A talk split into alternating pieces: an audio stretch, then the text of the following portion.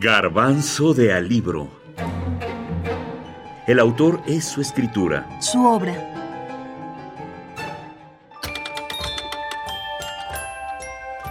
Las aventuras de Pinocho. Historia de una marioneta. Carlo Collodi. El personaje.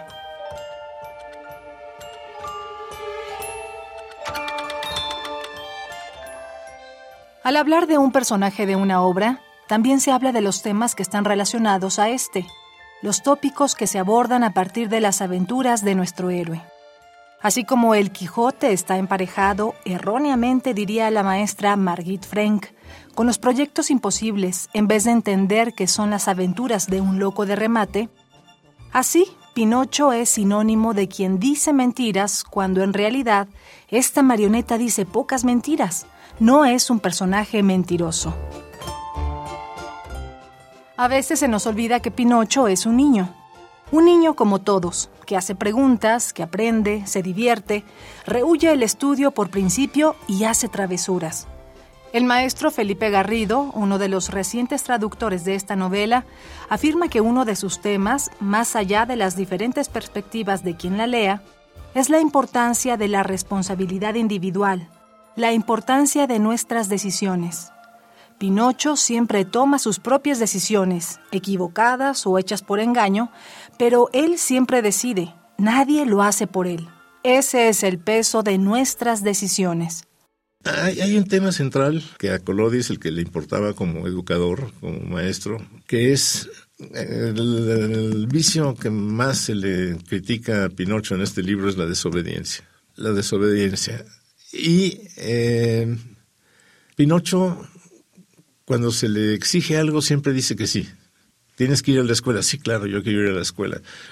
En el momento en que lo tiene que hacer, se le atraviesa alguna otra idea. Se encuentra con un amigo que lo invita a otro lugar, este, o, él solito mm, eh, sigue dándole vueltas a las cosas y no hace lo que dijo que iba a hacer.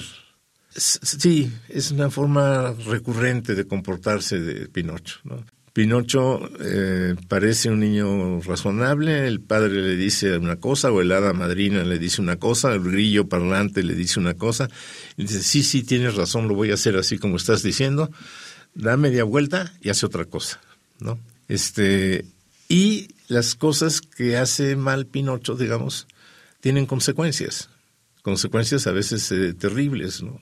Puede morir alguien por, por, por, por, lo, que, lo que hizo Pinocho. O él mismo.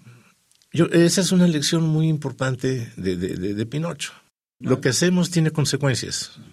Si hacemos algo muy, muy malo, va a tener consecuencias más graves.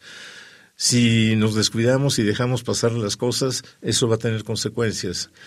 Eh, lo que no atendemos tendrá consecuencias. Eh, si andamos en malas compañías, tendrá consecuencias. esa es una lección que está a lo largo de toda la, novela. Felipe Garrido, traductor y escritor.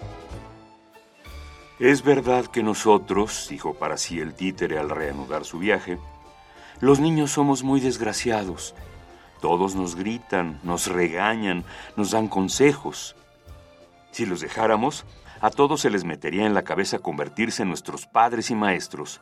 A todos, hasta los grillos parlantes. Las aventuras de Pinocho. Carlo Collodi. Nostra Ediciones, México 2016. Es una obra que tiene varias formas. Es una fábula, es una novela moral, es una historia de aventuras, es un cuento de hadas es una gran historia con un gran personaje. ¿Por qué es tan atractivo Pinocho?